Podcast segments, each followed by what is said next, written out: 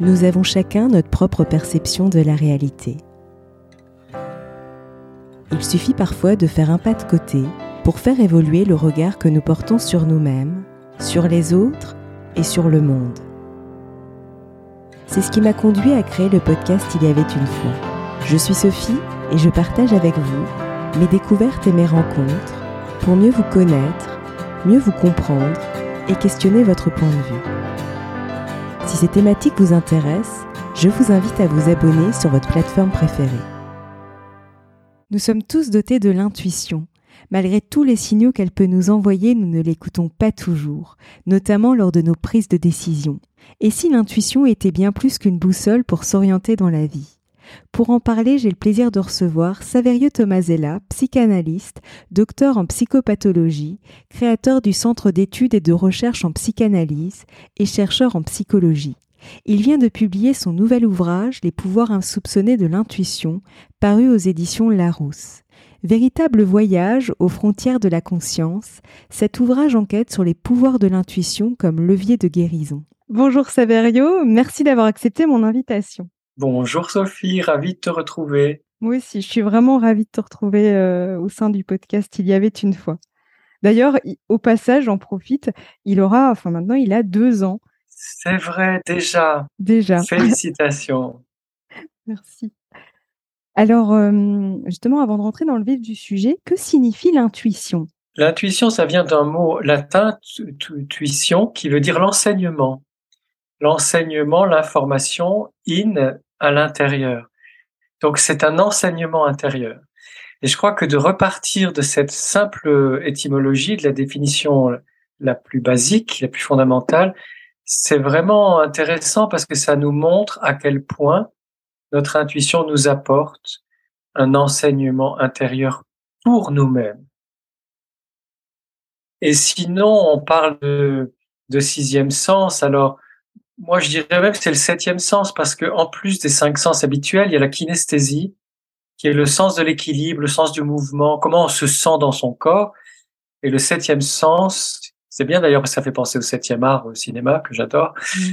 Le septième sens serait l'intuition, c'est-à-dire comment, à travers les six premiers sens, et même on le verra dans ce podcast, au-delà peut-être de, nos, de notre sensorialité, comment nous recevons où nous percevons des informations qui sont importantes et qui sont utiles pour nous.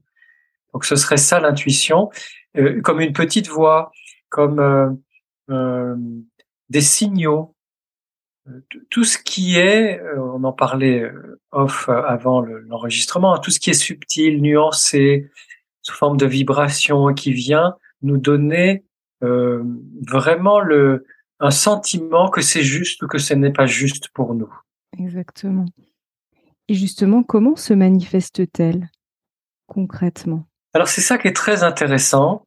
Et, à la fois, pour écrire le livre, j'ai fait une enquête à laquelle tu as eu la, gentillesse de participer. Merci Sophie. Et une, enquête auprès de personnes euh, sensibles, c'est-à-dire de personnes qui sont à l'écoute de leur sensibilité. Et aussi, je suis allé chercher euh, dans différentes langues, surtout en français et en anglais, ce qu'on disait sur l'intuition. Ça se manifeste de, façon très très variée, le plus souvent dans le corps, par le biais de sensations agréables ou désagréables, agréables quand c'est juste pour nous, désagréables quand ça n'est pas juste pour nous, euh, sachant que ces sensations peuvent être très furtives, ne peuvent pas durer longtemps, ou alors si on n'écoute pas une intuition euh, pendant plusieurs semaines ou plusieurs mois, alors là, le corps va se mettre à crier, hein, va se mettre à, à dire des choses très fortes. Mm. Peut-être que tu pourras nous donner un exemple. Mm. Mais sinon, en dehors de ces sensations et du corps, il peut y avoir des visions, un flash, quoi, des rêves, des cauchemars, euh, des euh, des impressions liées à des lieux, à des personnes, par exemple, une impression de malaise qu'on a du mal à situer dans le corps, mais on sent bien quelque chose qui va pas. Ou alors, entre deux personnes, ou quand on arrive vers une personne, on sent une espèce de brouillage, comme s'il y avait un parasitage euh, sur Internet ou à la télévision euh, ou à la radio, quelque chose qui, nous dit non, ça ne va pas, ou alors une pesanteur.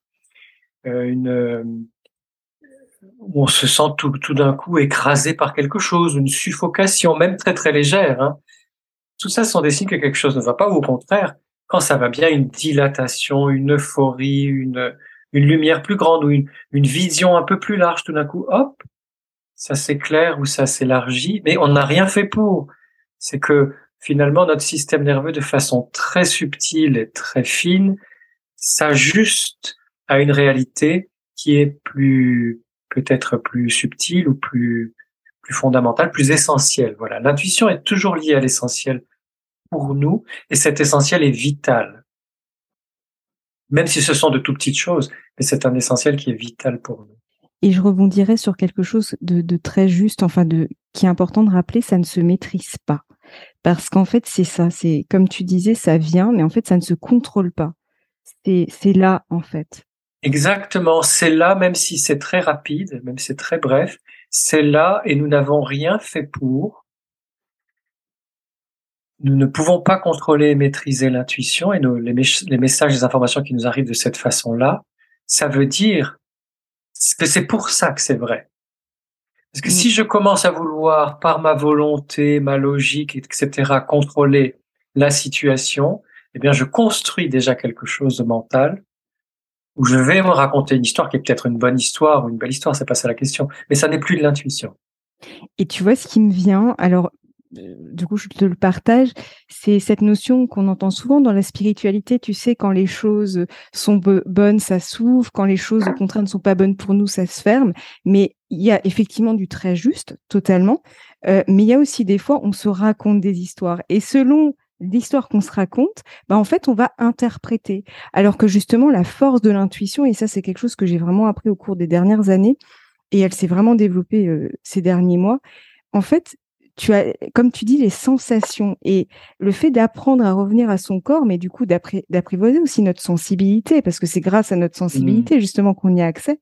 Mmh. Bah, justement, tu as Là, tu touches vraiment à des choses où parfois ça te donne des indications. C'est pas forcément, j'allais dire, ça va pas forcément conforter dans l'histoire que tu te racontes.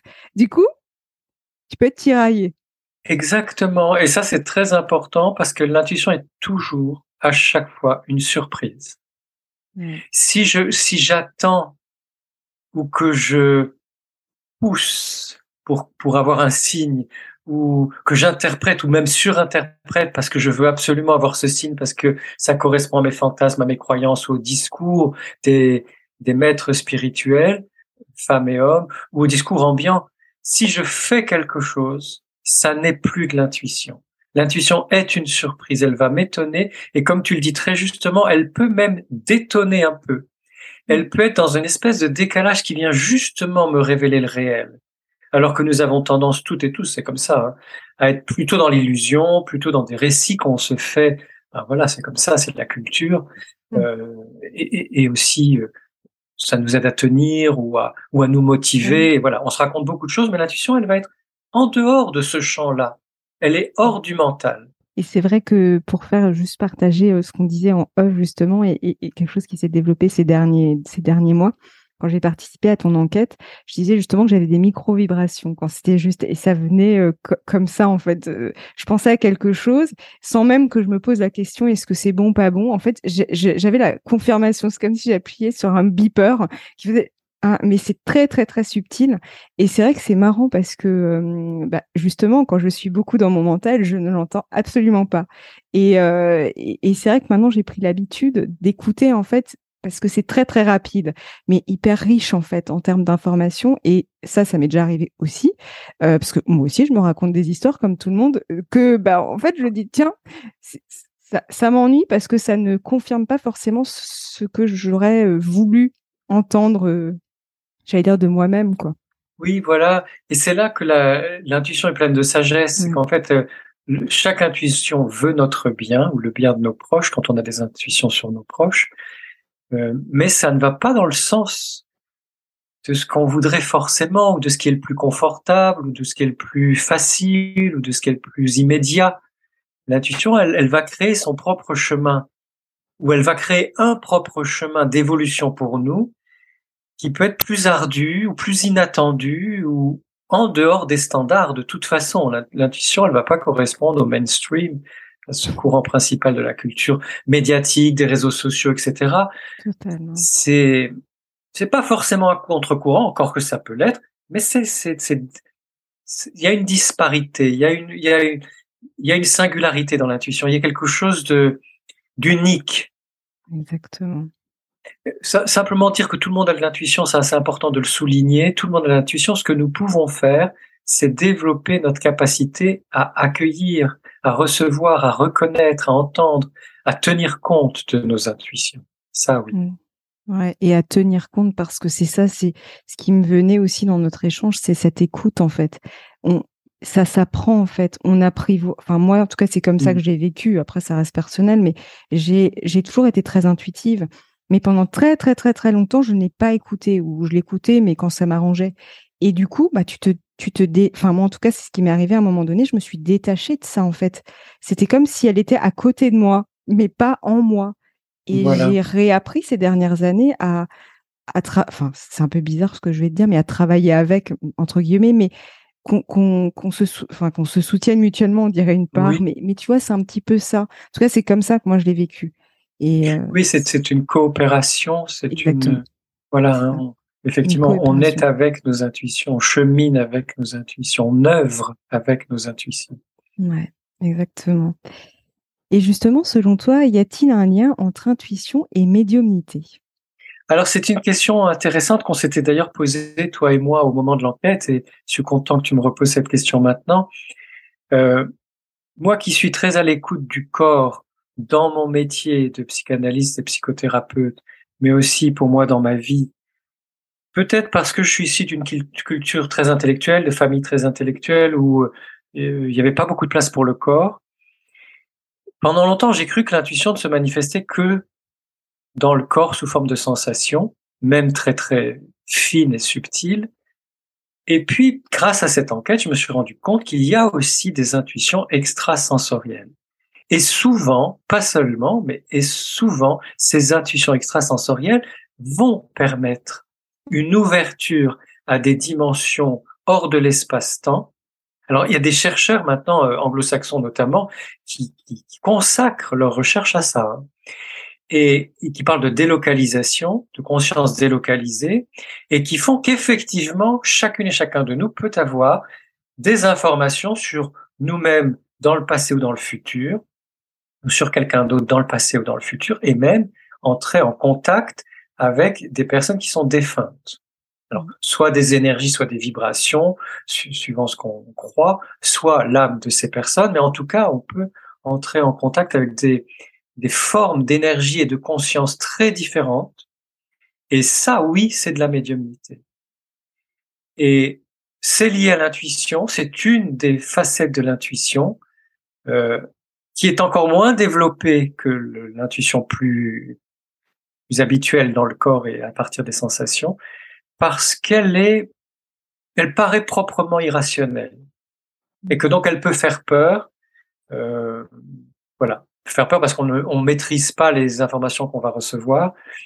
Mais j'ai regardé euh, au moment où j'écrivais le livre et où je faisais l'enquête un très beau documentaire sur le collège Arthur Finlay en Grande-Bretagne, qui est un collège internationalement reconnu qui forme des médiums. Et la formation est sérieuse, elle est rigoureuse, elle est humaine, elle est vraiment euh, poser les pieds sur terre. Enfin, ce sont pas des gens euh, perchés. Mmh. Et c'était très intéressant de voir les.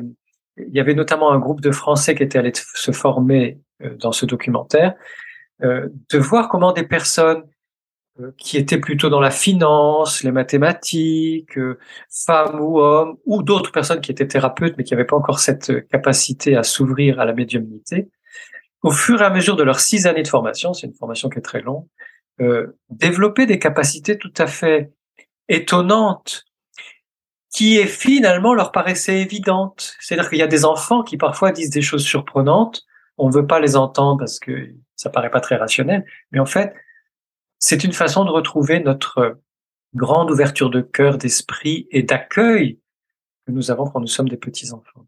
Et dans ton nouvel ouvrage, Les pouvoirs insoupçonnés de l'intuition, qui vient de paraître aux éditions Larousse, tu as mené justement une enquête sur la puissance de l'intuition comme levier de guérison. Quelle est la genèse de tes investigations? Alors, elle est, elle est multiple. Euh, déjà, l'intuition me passionne depuis très longtemps et je voulais vraiment y consacrer un jour une, une recherche pour la réhabiliter dans la culture euh, française, même pas si c'est francophone, je dirais française, qui est une culture très cartésienne, enfin peut-être pas au bon sens du terme, mais en tout cas une culture très rationnelle et très matérialiste finalement, qui est devenue très matérialiste. Mais ça, c'est pas que la culture française, c'est un peu tout l'Occident. Donc je voulais vraiment réhabiliter l'intuition et je me suis posé beaucoup de questions. J'ai regardé des documentaires, j'ai lu euh, des articles ou des interviews de chercheurs anglo-saxons. Et dans le même temps, il y a eu la pandémie. Il y a eu la crise de la Covid, il y a eu euh, toutes sortes d'informations qu'on recevait euh, si on essayait de ne pas être uniquement avec les informations des médias euh, qui sont dominés par le, le, monde industriel et le monde politique, et donc euh, orientés, si ce n'est canalisés, voire parfois un peu bâillonnés et censurés.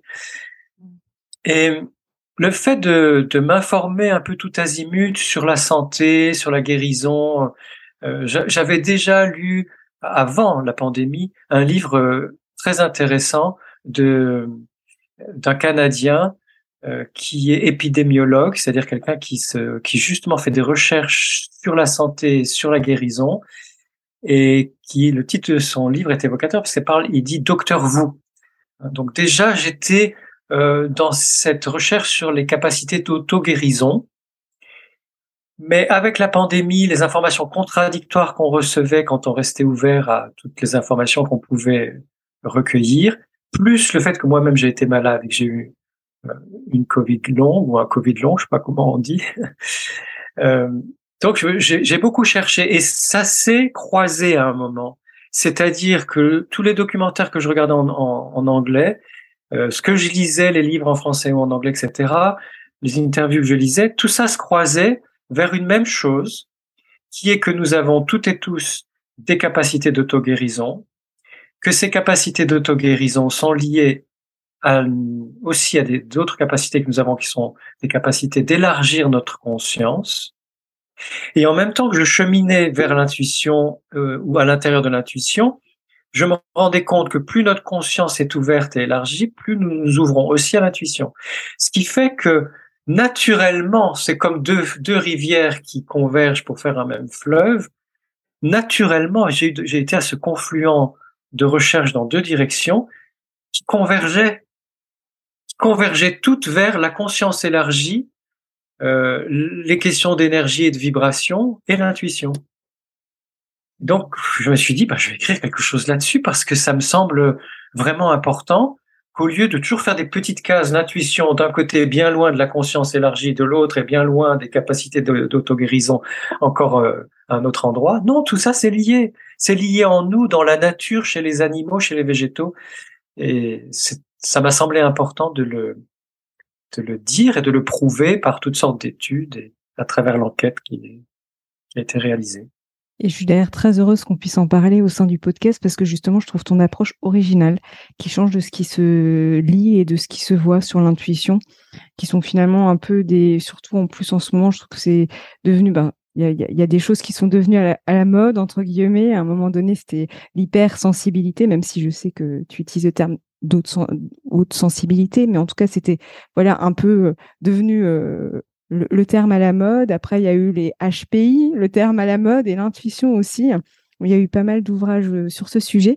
Et justement, je me suis dit, le, la manière, l'angle en fait que tu as que tu as utilisé, je la trouve vraiment très pertinente et, et, très, enfin voilà, moi, elle me, elle, tu vois, y a, ça, ça, j'allais dire, ça, ça attise une grande curiosité, tu vois, à l'intérieur de moi. Je me dis, tiens, un angle intéressant parce qu'aussi original. On a moins l'habitude euh, d'en entendre parler. Oui, c'est très important ce que tu dis, notamment par rapport aux modes et ces trois grandes modes là qui nous ont un peu fatigués.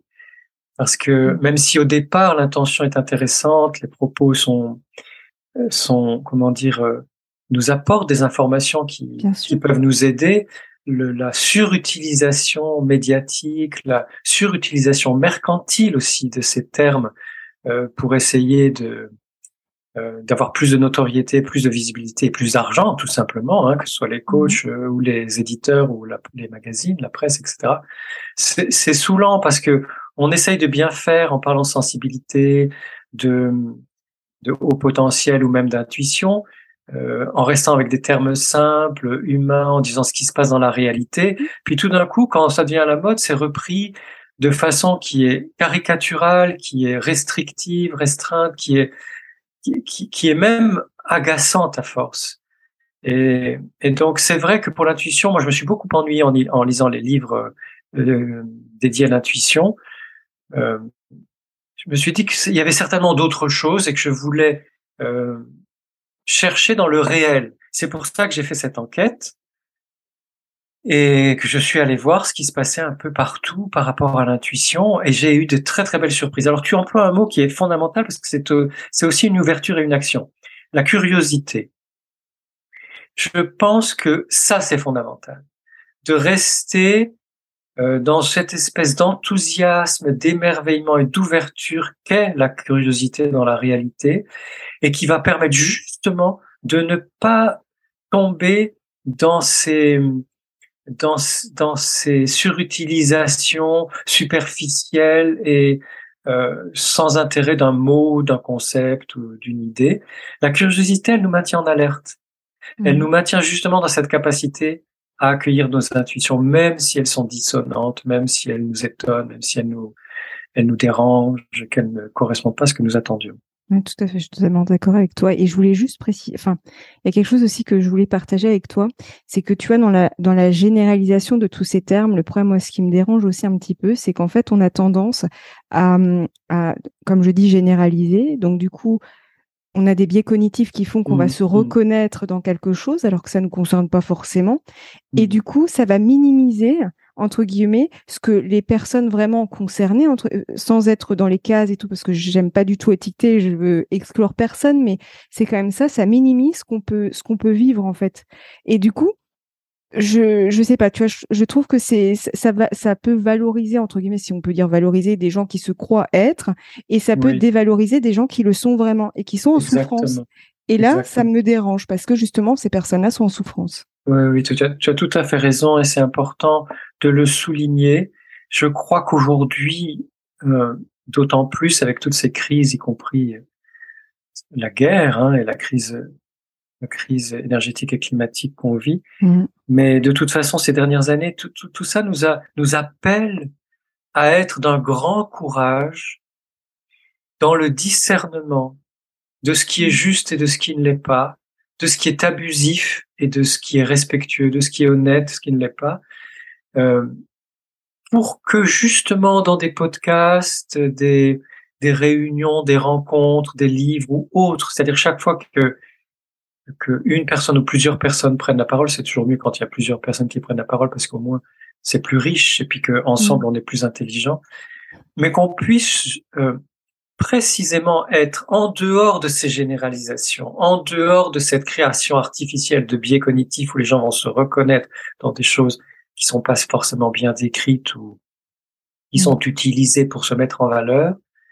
Euh, là où tout être humain a une sensibilité, tout être humain a des dons, tout, tout être humain a de l'intuition, et nous pouvons ensemble coopérer pour développer notre sensibilité, développer nos dons, développer notre intuition. Et c'est tellement mieux quand on aborde ces thèmes-là de cette façon ouverte, généreuse, solidaire, créative, voilà, avec euh, beaucoup d'optimisme. Ah, totalement d'accord avec toi.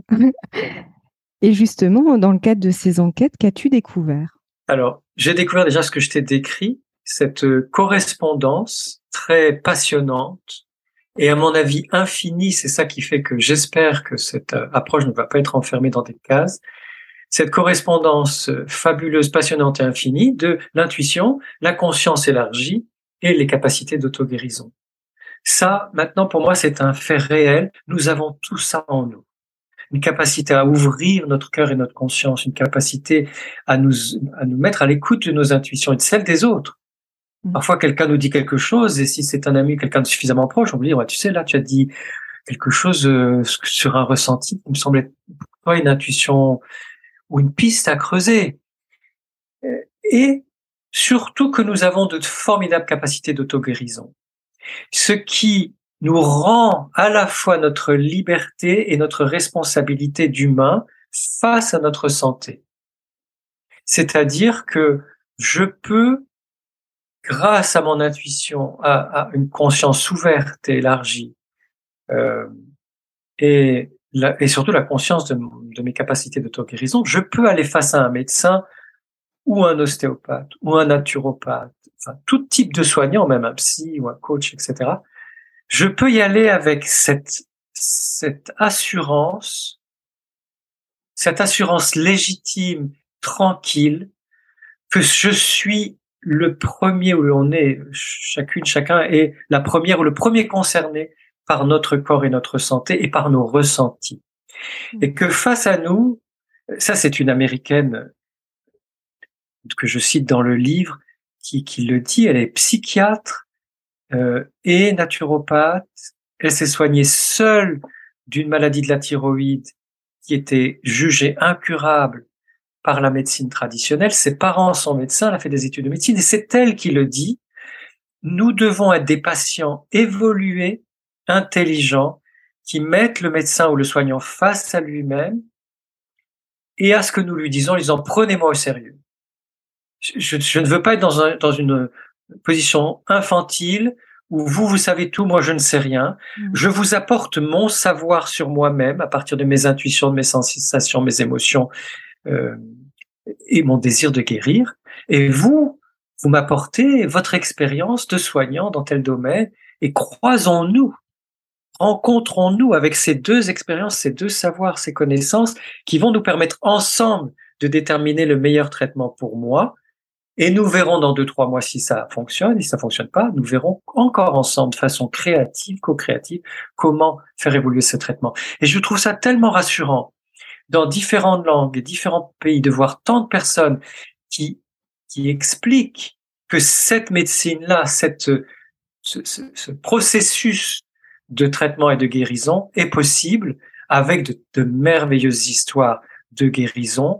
Et il y a une autre euh, américaine jeune américaine qui a fait sa thèse sur euh, plus de 100 cas dans le monde de rémission spontanée de maladies incurables et notamment de, de cancer en dernier, au dernier stade ou vraiment très avancé.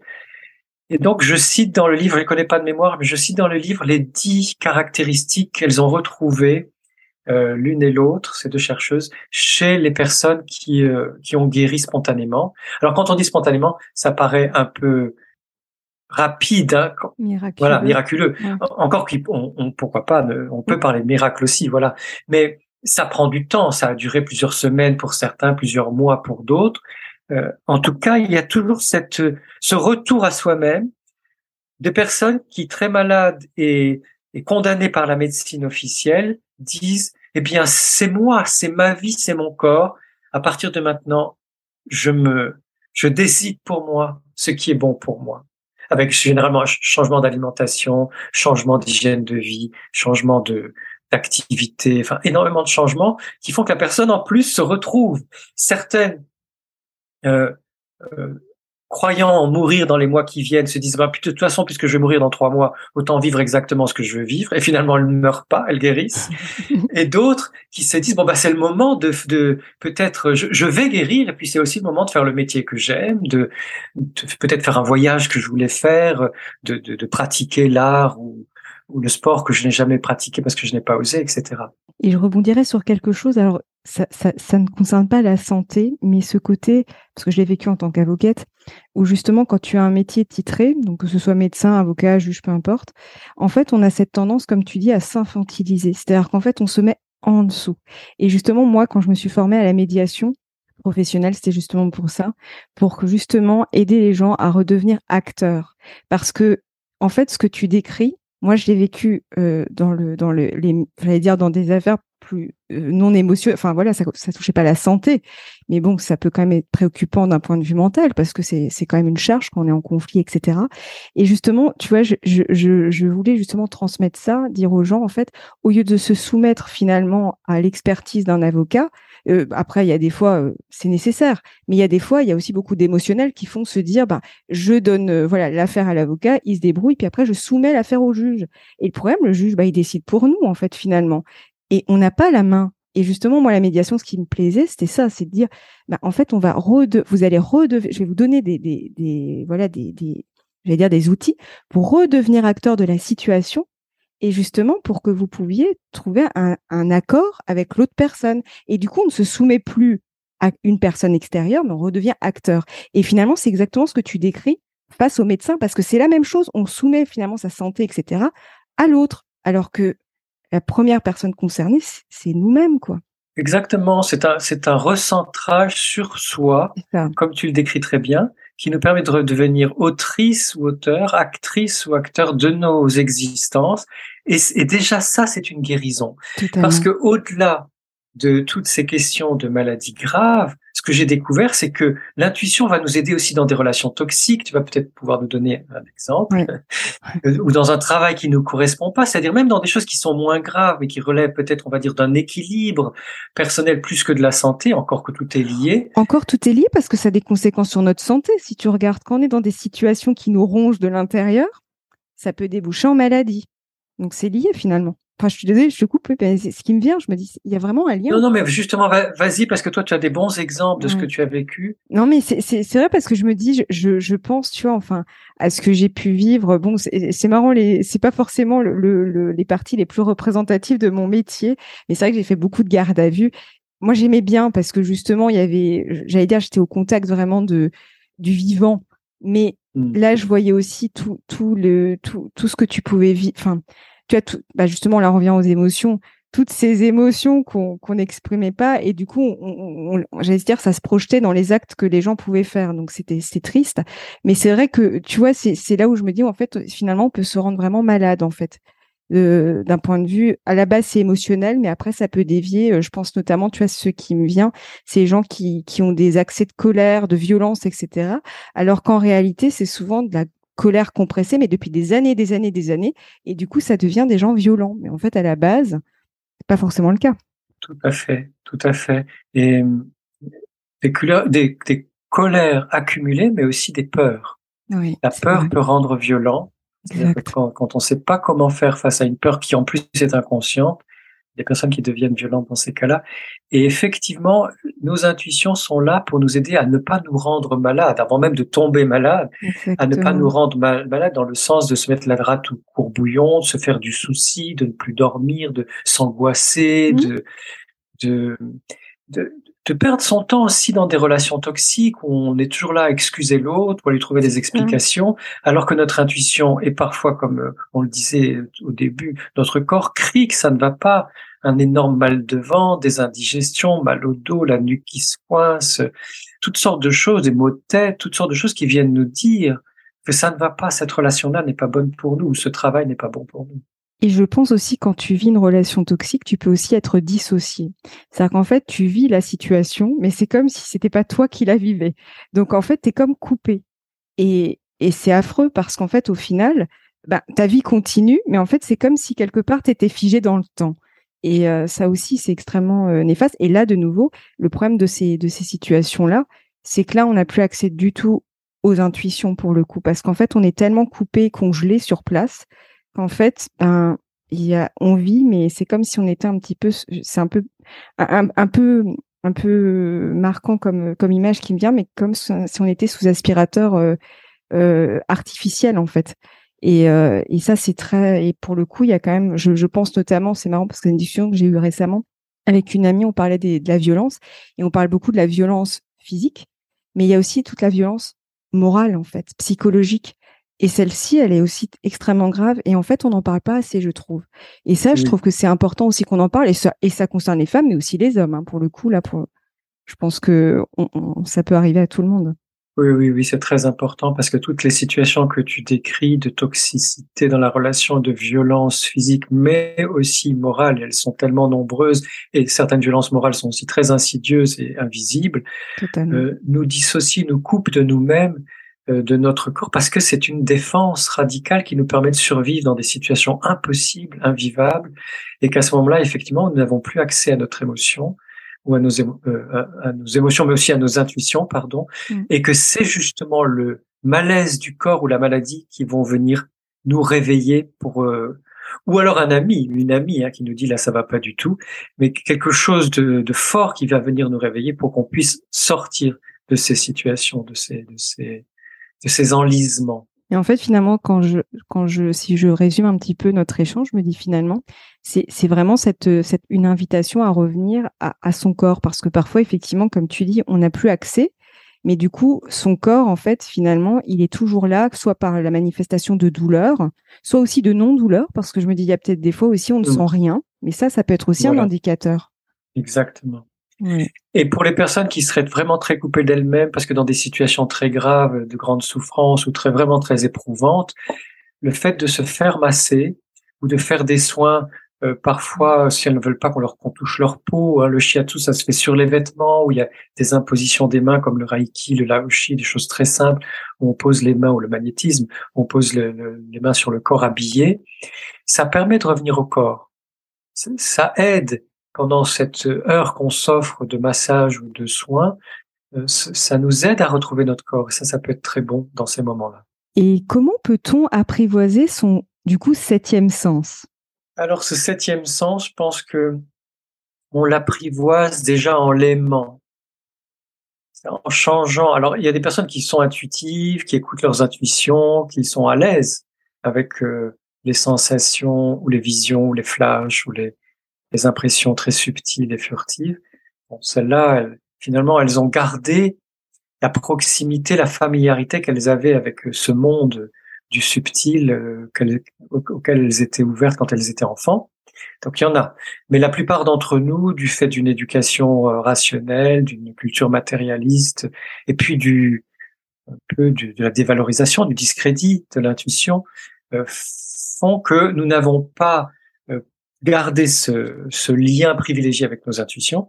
Et nous avons besoin simplement de euh, d'accepter que nous avons des intuitions, d'accepter que ce sera l'intuition sera toujours une surprise, euh, elle sera étonnante, elle sera furtive, elle sera un signal, un signal faible, c'est pas quelque chose de tonitruant, c'est c'est très ténu, euh, que ça va euh, être surprenant aussi dans la forme, telle sensation, c'est pas forcément la même sensation à chaque fois, que ça peut même être encore plus plus extravagant. C'est-à-dire, ça peut être simplement, euh, comme je le disais, se percevoir des vibrations ou des énergies qui émanent d'une personne ou euh, dans, dans, le l'air entre la personne et nous, dans une atmosphère, dans une pièce, euh, ou parfois des impressions très très vagues qui pourtant sont là alors certaines impressions ne vont pas du tout insister, elles vont venir qu'une fois, d'autres peuvent insister, surtout quand on habite un lieu qui ne nous convienne pas, là ça, va insister. Mais quoi qu'il en soit, c'est de retrouver cette curiosité et ce goût de l'aventure, parce que c'est comme si par rapport à l'intuition, euh, pour l'apprivoiser, nous sommes des exploratrices et des, explorateurs de terre inconnue. Il faut, vraiment s'imaginer comme Christophe Colomb voulant partir euh, aux Indes, c'est-à-dire en Inde, et se retrouvant sur un nouveau continent, c'est qu'on n'avait pas du tout prévu ça, et on arrive sur une terre complètement inconnue, ben on y est, on va l'explorer. Et on risque d'être décontenancé, déconcerté, ce n'est pas habituel.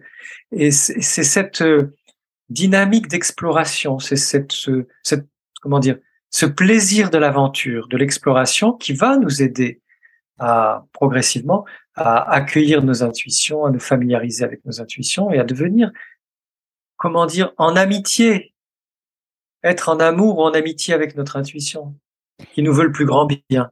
Et c'est vrai que ce qui me vient, c'est marrant, c'est pas vraiment, peut-être directement en lien avec l'intuition, mais mine de rien, euh, cette notion d'exploration, comme tu dis, euh, me parle beaucoup parce que c'est vrai que moi, j'ai vraiment commencé. Bon, je, pense j'ai toujours été très curieuse et puis j'ai toujours euh, questionné un petit peu mon point de vue. Je crois que ça c'est intrinsèque à ma manière de fonctionner, mais n'empêche, je crois que j'ai eu vraiment un point de, tu vois, un, un point, enfin une espèce de tournant dans ma vie. C'était la première séance d'hypnose que j'ai faite et pourquoi? Parce que à la fin de la séance, j'avais tellement mal partout, au point que l'hypnothérapeute enfin, s'est retrouvé un petit peu désarmé parce que, bah, en fait, c'était c'était positif ce qui se passait. Mon corps se réveillait, mais le souci, c'est que c'est que c'était extrêmement douloureux. Et c'est là où je me suis rendu compte que j'avais cette pointe de curiosité où je me suis dit, tiens, ça fait mal, mais c'était pas dans le côté, j'ai encore envie de me faire mal. C'était pas du tout la, c'était pas du tout ce, cet acabit, mais c'était plus ce côté en train de me dire, tiens, mais si mon corps a mal, il y a certainement quelque chose derrière. Et donc, du coup, c'est ce qui m'a donné envie d'aller plus loin, en fait. Eh bien, je te remercie vraiment très, très fort pour ce beau message que tu nous donnes. C'est un beau cadeau parce que justement, la douleur et la souffrance ne sont pas à fuir. Elles font partie, complètement partie, des signaux possibles des intuitions inconfortables. Et que plutôt que de prendre euh, un des médicaments à la, mode, je ne veux même pas citer tellement, on en vend des tonnes, euh, pour faire passer la douleur. Euh, non, cette douleur, c'est comme une émotion. La souffrance, c'est comme un sentiment ou une émotion. Ce sont des informations qui sont là pour nous révéler quelque chose d'important sur nous ou sur une situation que nous vivons. Et s'il y a de la douleur, c'est qu'il y a quelque chose qui ne va pas.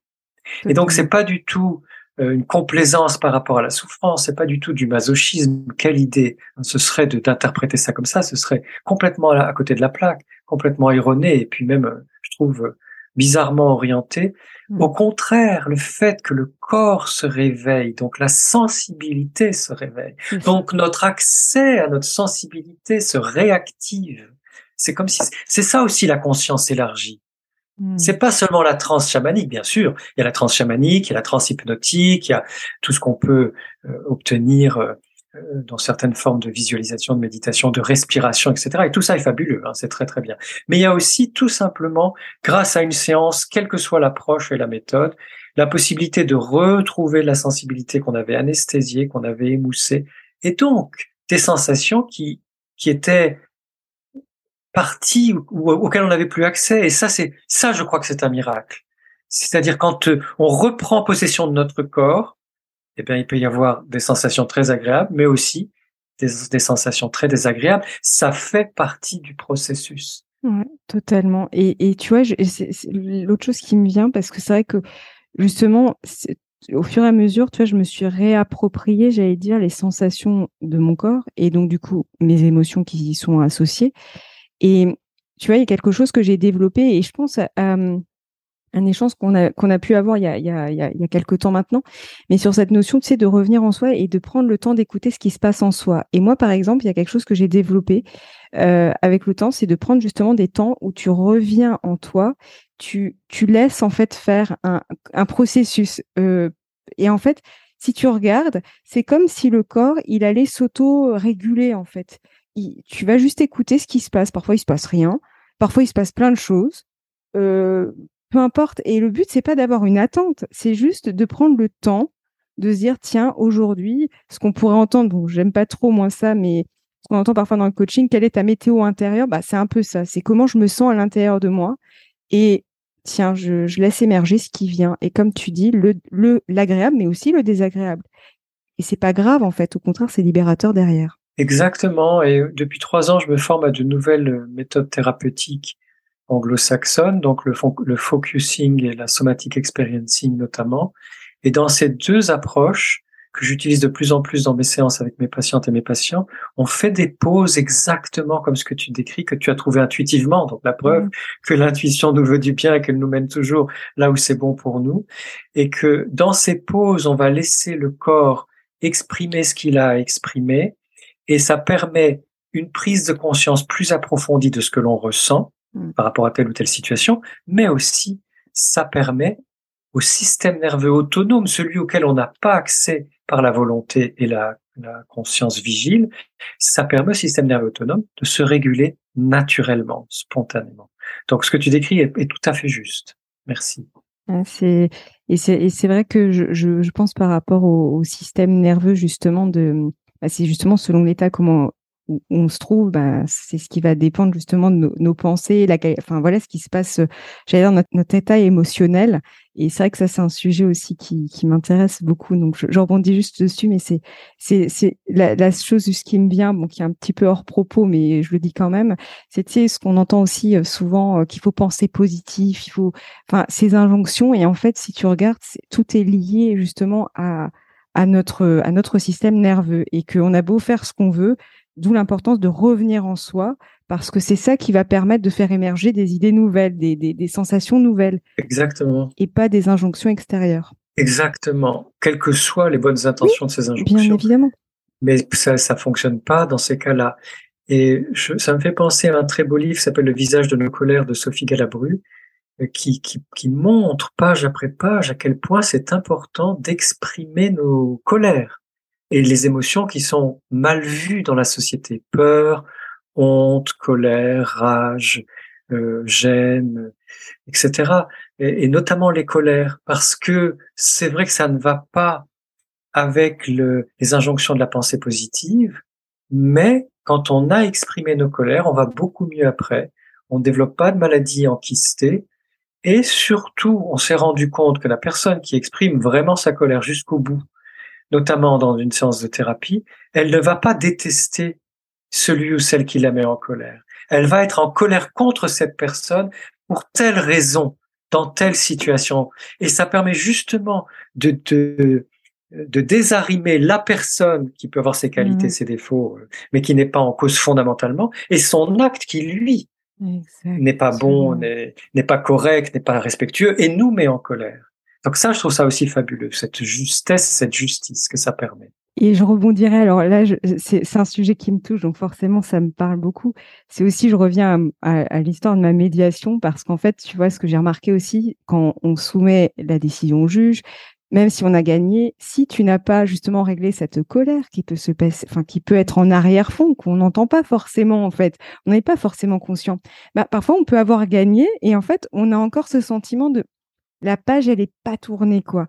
Et justement, d'où l'intérêt, et ça c'est très juste, d'aller justement visiter ce que ce qu'on a sur le cœur et faire la part des choses entre justement l'acte que la personne justement qui nous a voilà ce, qui s'est passé ce que ça a occasionné chez nous mais ça permet justement de, de j'allais dire de, de, gagner en discernement sur la situation et de pas faire un amalgame en fait tout à fait et ça c'est très intéressant parce que ça libère ça.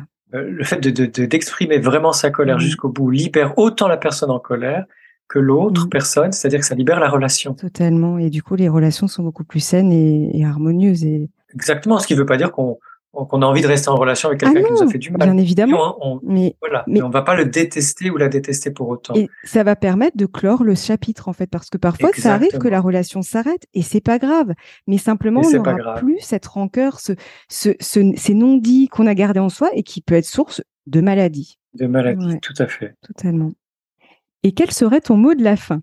Alors, euh, J'aimerais redire à quel point l'intuition est notre allié, à quel point nos intuitions sont fondamentales et essentielles pour nous, elles sont vitales, euh, à quel point ce serait bon dans un peu dans tous les euh, c'est la suite de tous les podcasts qu'on a enregistrés ensemble et je t'en remercie, à quel point il est bon de valoriser, accueillir, développer notre sensibilité, car c'est elle, dans sa globalité, dans sa globalité humaine, qui nous permet justement d'apprivoiser nos intuitions, de les accueillir, de les écouter, d'en tenir compte, d'œuvrer avec elles et de redire aussi à quel point nous avons de merveilleuses capacités de compréhension, d'évolution et d'auto-guérison, ou en tout cas de retour à l'équilibre, même s'il n'y a pas de maladie, et que ces capacités-là, elles sont en chacune et chacun de nous, autant que notre intuition, et que vraiment nous avons tout intérêt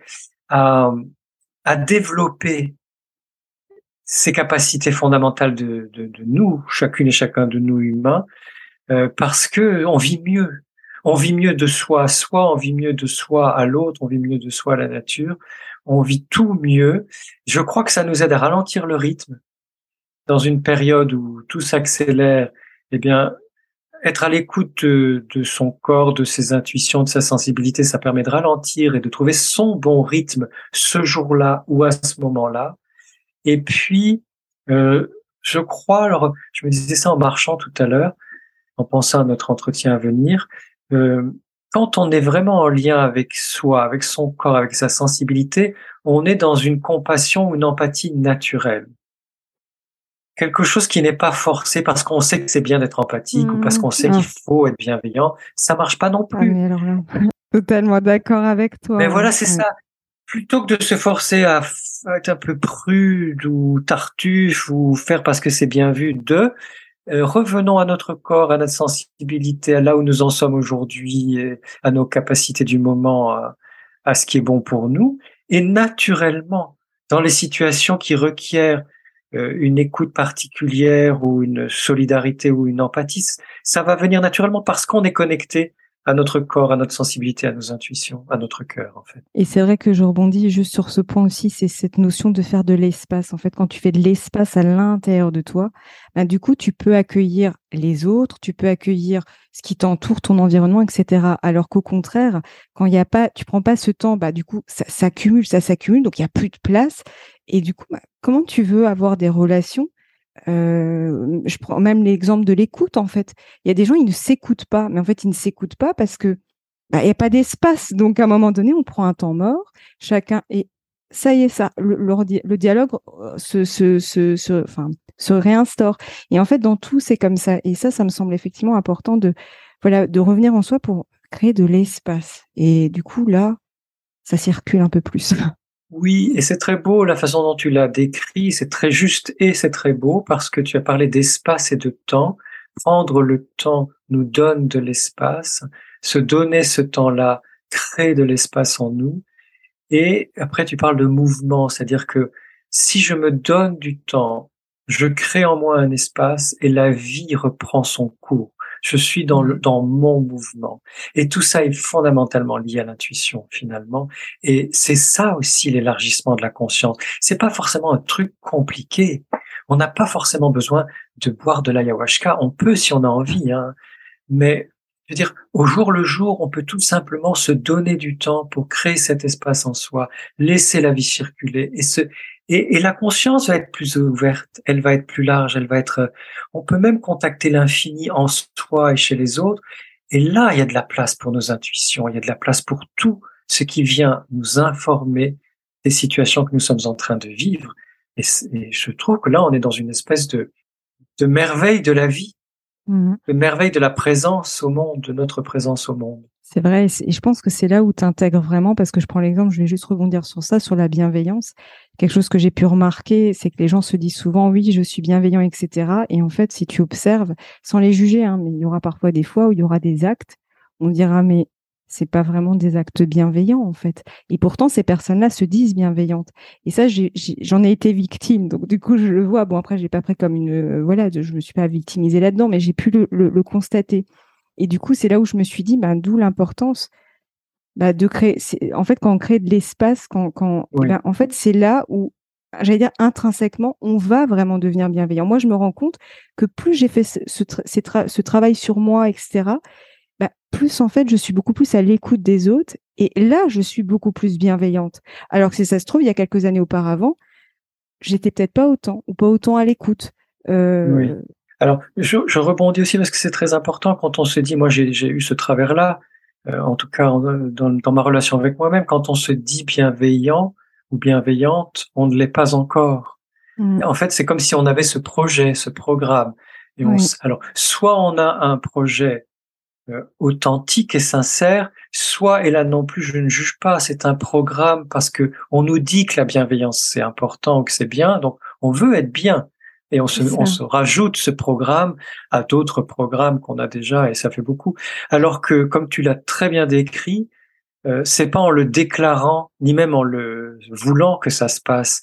C'est dans une meilleure relation avec nous-mêmes, dans ce plus grand écoute, ce plus grand respect, cette plus grande compassion envers, envers soi-même. Exactement.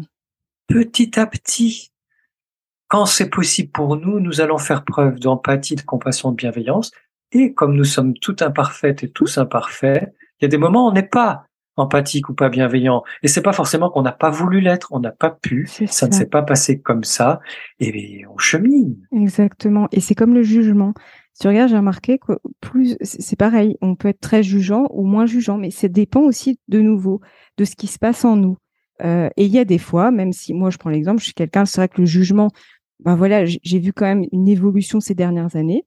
Il m'arrive encore de juger et bon bah c'est pas grave. Et comme tu dis, on chemine en fait. Mais euh, mais c'est important ce que tu dis, le fait qu'on ne se déclare pas en fait. On l'est ou on l'est pas et on l'est selon les circonstances aussi. Et c'est ça ce qui est beau dans la vie. Selon les circonstances et selon nos notre disponibilité intérieure. En fait. Totalement. En fait, c'est plus ça d'ailleurs que les circonstances, parce qu'en fait, les circonstances font que notre état intérieur euh, varie, et effectivement, c'est notre état intérieur, totalement. Très juste. en tout cas, un très très grand merci pour notre échange, Valérie. C'était vraiment un plaisir. Merci. C'est chaque fois une, une immense joie de parler avec toi, de chercher avec toi. C'est c'est beau et c'est bon. Merci. Merci à toi. Et en tout cas, j'invite les auditeurs à découvrir dans ton nouvel ouvrage les pouvoirs insoupçonnés de l'intuition, donc qui vient de paraître aux éditions Larousse. Euh, il y aura de toute façon le lien euh, sous cet épisode. Merci Sophie. Merci à toi. Si vous avez aimé cet épisode, n'hésitez pas à lui laisser 5 étoiles sur Apple Podcast ou un pouce sur YouTube. Et surtout, abonnez-vous sur votre plateforme d'écoute préférée pour ne manquer aucun épisode. Je vous souhaite une très belle journée ou une très belle soirée et vous donne rendez-vous la semaine prochaine. À bientôt!